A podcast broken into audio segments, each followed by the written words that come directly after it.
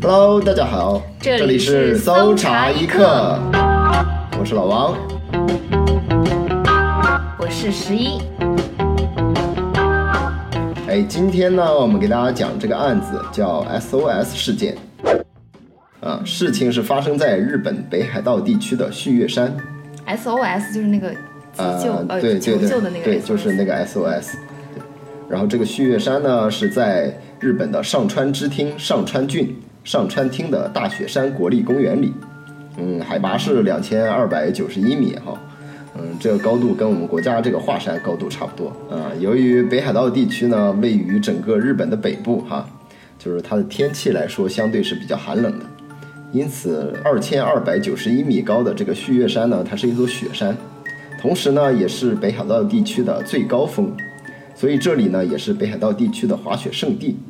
冬天的时候呢，就很多的滑雪爱好者喜欢到这边来滑雪。那夏天的时候它会火山喷发吗？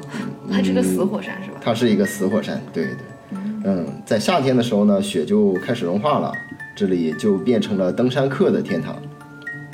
然后我们的事情呢是发生在一九八九年的夏天，具体来说是七月二十一号这一天，有这么两个登山爱好者，一个叫藤田，一个叫森井，他们是在日本，对他们是在东京大冢制药公司的两个员工，啊、平常在东京工作，这次是专程从东京赶到北海道地区来攀登这个旭月山。然后正常呢，爬旭月山的时间大概是两天一夜，就是第一天白天大家上山，晚上呢在山顶露营，然后第二天早上下山。这两个人呢，从东京到达旭月山之后，就在山脚下找了一个宾馆，就先休息了啊，为第二天一早登山做好准备。第二天，看日出什么的吗？嗯，还是有单纯为了爬山？就是单纯为了爬山吧。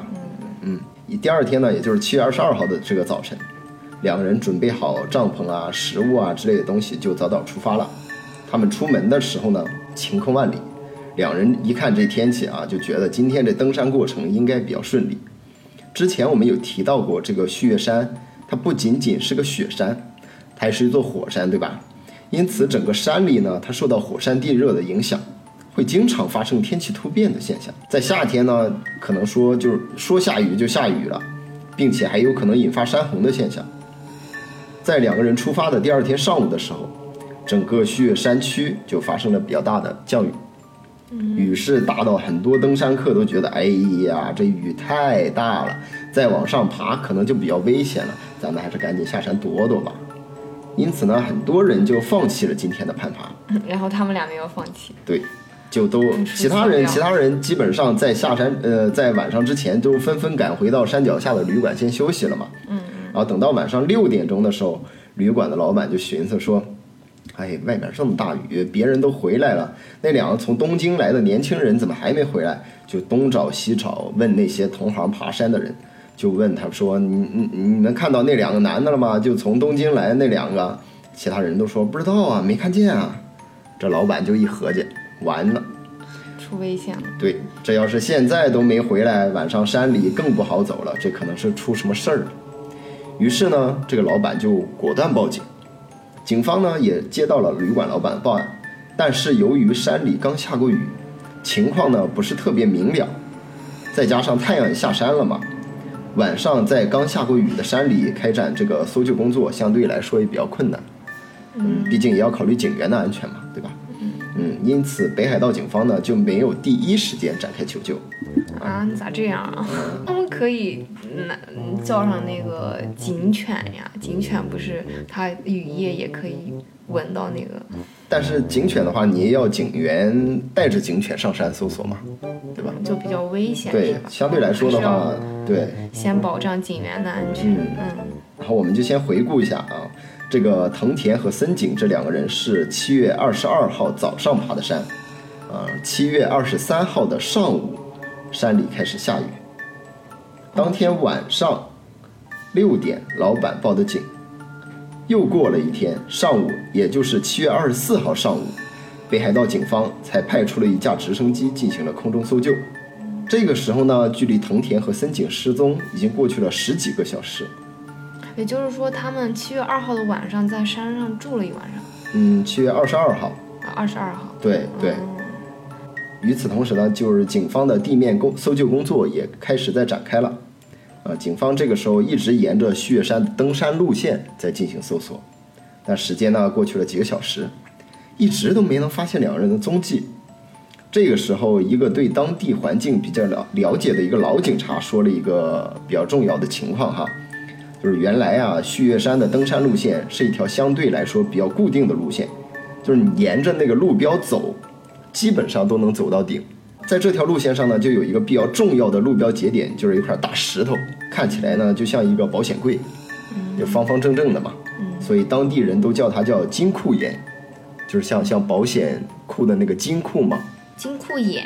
岩岩石的岩。哦，金库金库岩。对，登山客在登山的过程中看到这块岩石，再右转就能从原来的路上转到另一条路上。然后再沿着这条路走，最后就能登顶。但是呢，就是几年前大雨吧，引发了一场山洪，把一块跟金库岩长得差不多的大石头给冲到了这条线的附近。这块假的金库岩呢，是在沿着登山方向更靠近山下的位置。也就是说，许多不了解情况的人就有可能在上山的过程中被这块假的金库岩给误导，导致提前右转到了错误的道路上。而这条错误的道路通向的不是山顶，而是整个旭月山的深山老林里。老警察就说：“哎，既然咱沿着正确登山路线找不到人，他们会不会是被这个假的金库岩给误导，走到深山老林里了？要不咱沿着那一条路线重新搜查一遍吧？”嗯，其他警察就眼一亮，说：“哎，有道理啊，就这么干。”于是就沿着错误的路线开始搜查。果不其然。在二十四号，也就是搜救当天下午一点三十分的时候，地面警察的对讲机里传来了直升机驾驶员的声音，就在那喊：“找到啦，找到啦！我们在地上发现了一个 SOS 的标志，失踪的人就应该在附近。”然后地面搜救队在得到了这个消息之后呢，就立刻赶往了这个标志地点，在下午三点四十分的时候，距离 SOS 符号两公里外的一处山洞里。就找到了这两个人，嗯，两公里哦，对呀，走这么老远来是画这个 SOS 是，好，你已经发现了这个疑点所在的地方，因为一天没吃东西了，所以这两个人身体比较虚弱啊。然后搜救人员呢，把他们两个赶紧就送上直升机，给送医院里了。后面就了解到两个人果然是在这个登山的过程中被这个假的金库岩给迷惑了，提前右转了，恰好又遇上了这个山洪。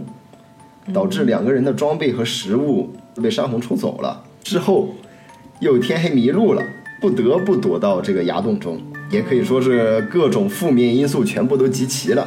嗯，正常故事到这里就该完结了啊，Happy Ending 啊，皆大欢喜。但是在我们这个案件中呢，这个谜团才真正开始。哦，有什么反转吗？在直升机去医院的这个过程中啊，这个藤田和森井两个人就一直在对这个搜救人员说：“哎呀，谢谢你们呐，多亏你们，我们才能这么快获救啊。”然后搜救人员就对他们说：“能够这么快获救，你们首先得感谢旅馆老板。旅馆老板当天晚上发现你们没回去，当时就报警了。啊，是是，报警很重要。对，然后再者呢，你们也要感谢你们自己。”没有你们两个人做出的努力，我们也不会就这么快发现你们的具体位置。就是这一句话，给藤田和森井两个人整懵逼了。就是想啊，感谢我们自己什么？为什么要感谢我们自己啊？怎么感觉这段话这么官方呢？有一种那个官方致谢的说，呃，首先感谢旅馆老板，其次感谢你们自己。对，又红又专啊！颁颁奖仪式了，感觉。搜救人员就跟他们两个说。说是当然感谢你们自己在地上摆了那么大一个 SOS 啊，要不我们哪能那么快就在空中发现你们呢？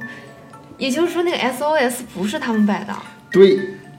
啊，这个时候藤田和森井两人就纳闷了，说啊什么 SOS 啊？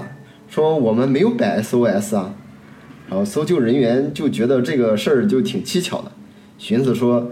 这要不是你们摆的，还是谁还能是谁摆的？于是就带着那两人飞回到了那个位置，就在天上透过直升机的舷窗指给他们看，说：“你们看，那个不是你们摆的 SOS 吗？”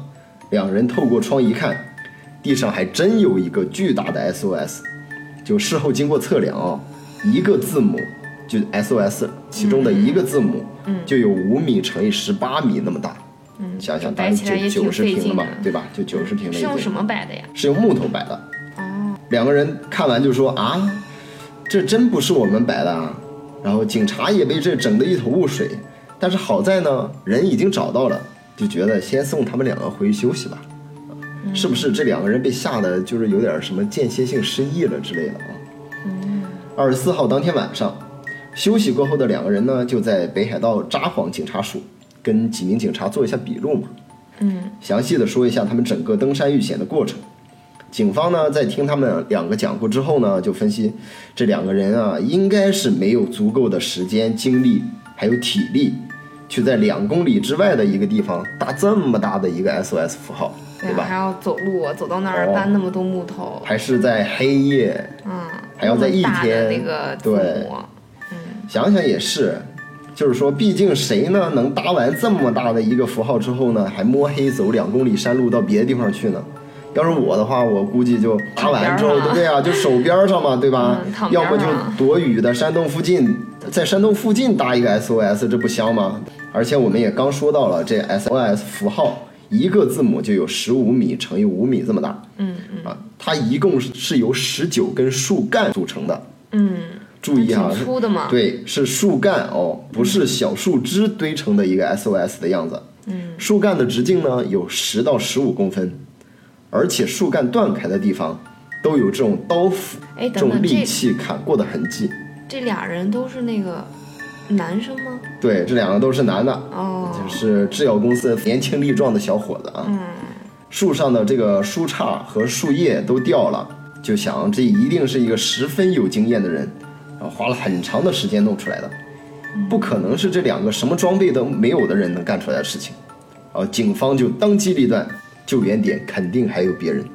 嗯，哦，就说不定这 SOS 不是他俩摆的，是另外的求救人员摆的。对，七月二十五号一早，警方再次出动，就回到了那个 SOS 救援点附近，更加详细的搜查。直到傍晚的时候，终于在附近的草丛里发现了一个背包和一具尸骨。天哪，就真正摆这个 SOS 的这个人已经挂了。对，嗯，当晚遗骨和背包就被警方带走进行了鉴定和调查。然后根据鉴定呢，遇难者为男性，身高一百六十公分，O 型血。根据这个结果，警方开始从之前失踪的档案库里入手进行调查，来确定这个遗骨的真实身份。经过了三天的比对呢，还真找到了这个人。警方推测遇难者是五年前，也就是一九八四年的七月中旬，在旭岳山登山途中失踪的男子森田胜彦。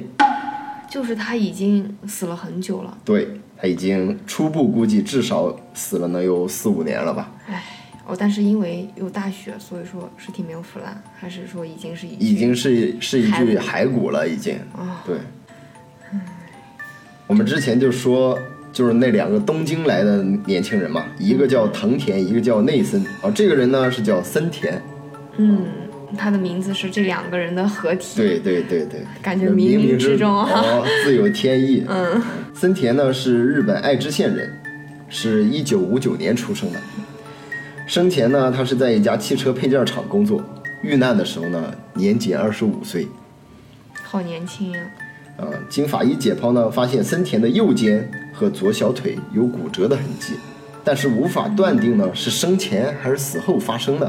如果生前呢这些骨折就已经出现了，这样就可以解释为什么他在这个悬崖上无法移动。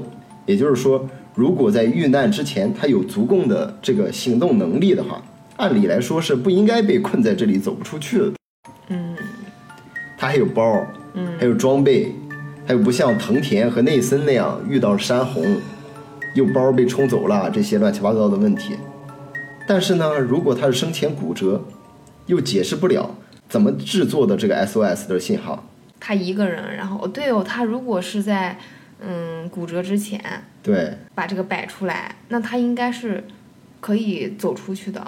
如果在骨折之后的话，他也搬不了这么多树干啊。是的，而且被发现的地点呢，已经偏离了正确的登山路线有四十公里哦，四十公里的距离，一般人要走大概整整一天的时间。嗯，哦，警察对森田背包里的遗物就进行了整理嘛，呃，发现里面有他本人的驾照、一些洗漱用品，嗯、一台便携式录音机，还有几盘磁带，嗯，还有一本手冢治虫的漫画，就是画铁臂阿童木的那个漫画家。啊，警方先播放了一下录音机里的磁带，一开始呢都很正常，里面就是一些普通的广播节目，包括一些动画片主题曲。然而，当磁带播放到最后的时候，就突然，录音机里传出了一个男人声嘶力竭的呼喊声，让现场的所有人都毛骨悚然。呼喊的内容就是：“被困山崖，无法活动，SOS，请救救我！”他想了好多办法。对，被困山崖无法活动，SOS，请救救我！就一直在重复这个，然后录音中断了几秒钟，又响了起来。地点是最初看到直升机的地方，草丛太深，无法继续前行，请从这里吊起我。啊，录音中这个人呢，就是森田。整个录音一共持续了两分十七秒，这里面有几个问题哈，就是首先第一个问题就是他为什么要录音呢？对吧？他是不是有一个那种，就是像现在卖菜的那种大喇叭，他录到里面，他可以一直循环播放那对种。后面就是大家分析，就是他可能是想等到自己没体力的时候，或者是就直接先录一个，一直通过这个播放机来播放，嗯可以为自己节省一部分的体力。嗯然后第二个问题呢，就是他呼喊的对象是谁呢？就是在录音里面，森田的呼救声是一个字一个字的喊出来的，就能感觉明显感觉到他好像是已经看到过直升机或别的登山客了，然后开始朝着一个固定的目标在喊，而且他明确说到，地点是最初看到直升机的地方，可以确定的是，他至少看到过直升机。嗯而且警方查了一下记录，一九八四年森田失踪的时候呢，警方的确是派出过三次直升机参与了搜救，但是在整个搜救过程中呢，都没有发现森田的踪迹。是不是它里面说那个草太深了？是不是因为它埋在那个草里了，它直升机都看不到它？我猜是他后面肯定是想往外走，嗯但是呢，他想走的那个方向，或者是他看到了直升机的那个方向，嗯草太深了，他走不过去。嗯嗯，也是。对他本能的认为说，是不是我从天上看到直升机从那个方向来？哦，可能他就往那个方向对救援的可能方向是在那个方向，但但结果直升机已经过去了，又没有看到他。对，第三个呢，就是这个 SOS 的问题。我们之前有提到过，SOS 这三个字母啊，超级大，嗯而且全部都是白桦树的树干，嗯树干的断面呢，还有刀斧劈砍的痕迹，并且呢，从遗物中也没有找到斧子啊、刀啊之类的劈砍工具。况且这个白桦林的位置距离 SOS 摆放的地方大约一百米，就单单凭借森田瘦弱的身体呢，似乎不可能完成这个任务。当时发现森田的地方呢，附近两百米哦，就有一条小河，然后沿着这个河走七公里就能找到村庄。但是他为什么就宁愿在原地堆 SOS 都不去找路呢？后来警方对这些被砍伐的树进行了检测，发现的确是砍伐于五六年前，跟森田遇难的时间是相符的。那么为什么警方费了好多次都没能发现这个 SOS 呢？后来警方把这几年在整个雪山区航拍的资料都找出来，发现自从1984年7月份森田失踪之后，地面上的 SOS 符号就隐隐约约的在各种航拍照片中被找到。唉，为什么没能够引起警方的重视呢？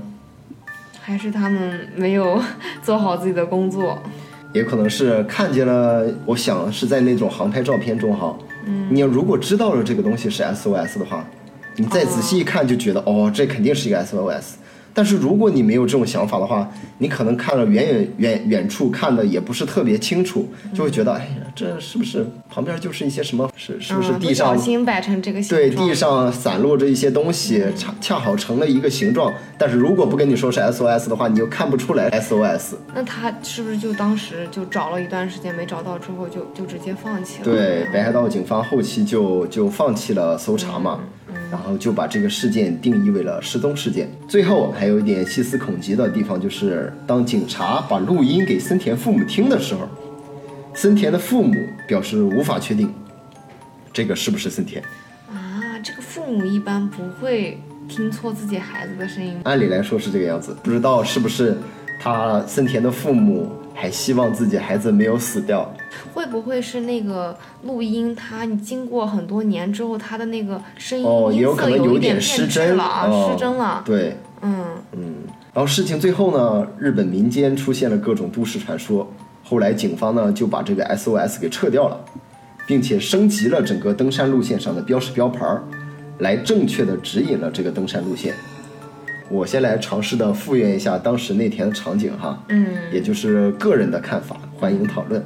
当天，森田，我们姑且认为这个就是森田啊，不不考虑他爸爸妈妈听错了这个情况。在登山的过程中，他迷路了，然后越走越深，越走越往山里，然后他应该是意识到他走错了。